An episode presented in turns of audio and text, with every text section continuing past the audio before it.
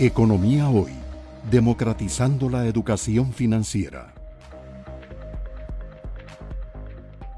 Y ya con esto, pues termino con una serie de conclusiones. El país está en una disyuntiva crítica eh, que va más allá de un acuerdo con el fondo. Eh, la pregunta que tenemos que hacernos es qué tipo de país, qué tipo de Costa Rica queremos hacia futuro. ¿Queremos seguir viviendo de aprestado? Un país eh, súper endeudado y sin ningún tipo de credibilidad financiera internacional, eh, viviendo de un exceso de gasto público, o queremos poner en orden y que se ejecute el principio constitucional de un equilibrio presupuestario por encima de las famosas autonomías del Poder Judicial, universitarias y otras, un Estado más eficaz, más eficiente, en alianza con el sector productivo para que juntos los dos aumentemos la riqueza y las posibilidades de empleo.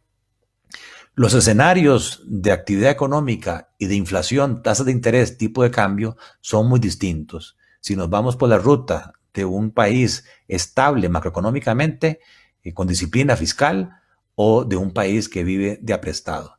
Los diputados que son clave en este momento deberían ver más allá de la coyuntura electoral de 2022 y nosotros como empresarios deberíamos empezar a pedirle a los distintos precandidatos cuáles son sus propuestas de solución a estos problemas económicos. No solamente poner metas, sino díganos cómo lo va a hacer, cómo lo va a lograr y si nosotros empresarios podemos jugar un rol importante en una alianza público-privada. Porque si no, ponemos en riesgo el Estado social de derecho, que es el que nos ha permitido diferenciarnos de otros países centroamericanos que han tenido inestabilidad política y social.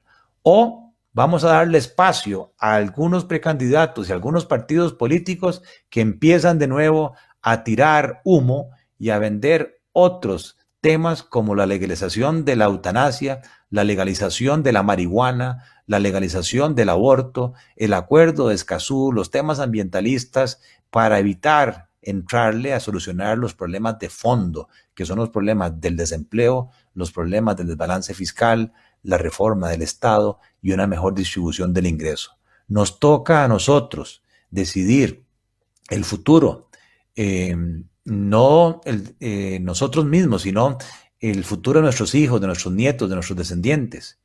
Y yo estoy convencido que por más que hemos venido hablando y dando charlas por muchos años, no se ejecutan, no nos escuchan, no nos oyen.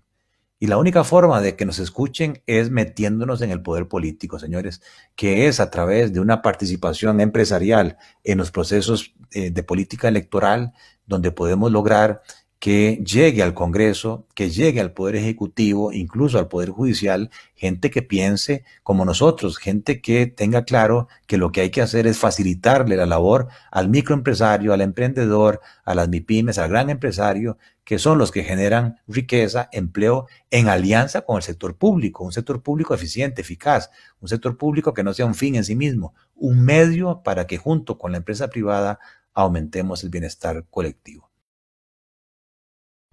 Economía Hoy, democratizando la educación financiera.